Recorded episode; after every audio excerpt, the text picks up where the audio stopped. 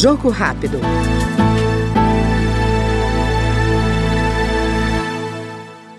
A Comissão de Segurança Pública aprovou o projeto que institui a Lei Geral dos Agentes de Trânsito e torna a carreira desses funcionários exclusiva de servidores públicos e de natureza policial.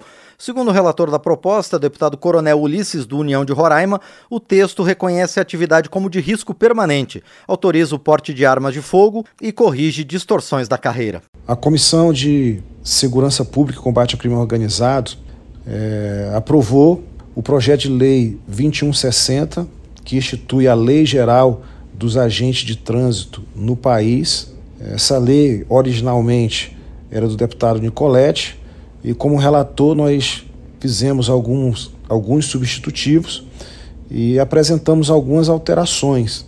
As principais alterações é, dessa lei é a questão que os agentes de trânsito, no rol das carreiras do sistema de segurança pública, eles vão ter a, a natureza policial no que concerne a segurança viária urbana, é, inclusive também a segurança viária é, das rodovias, é, a concessão de registro de posse e de armas para os integrantes dessa carreira e a estrutura de carreira conforme está previsto no Código de Trânsito Brasileiro, é, incluindo esses agentes como um servidor público efetivo. É, trata também de toda a sua vida, desde o início da carreira, do ingresso, até sua, é, o final da sua carreira, quando ele é, se aposenta.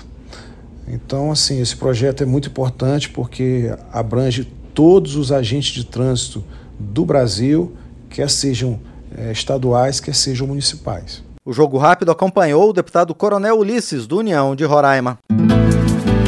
Jogo Rápido.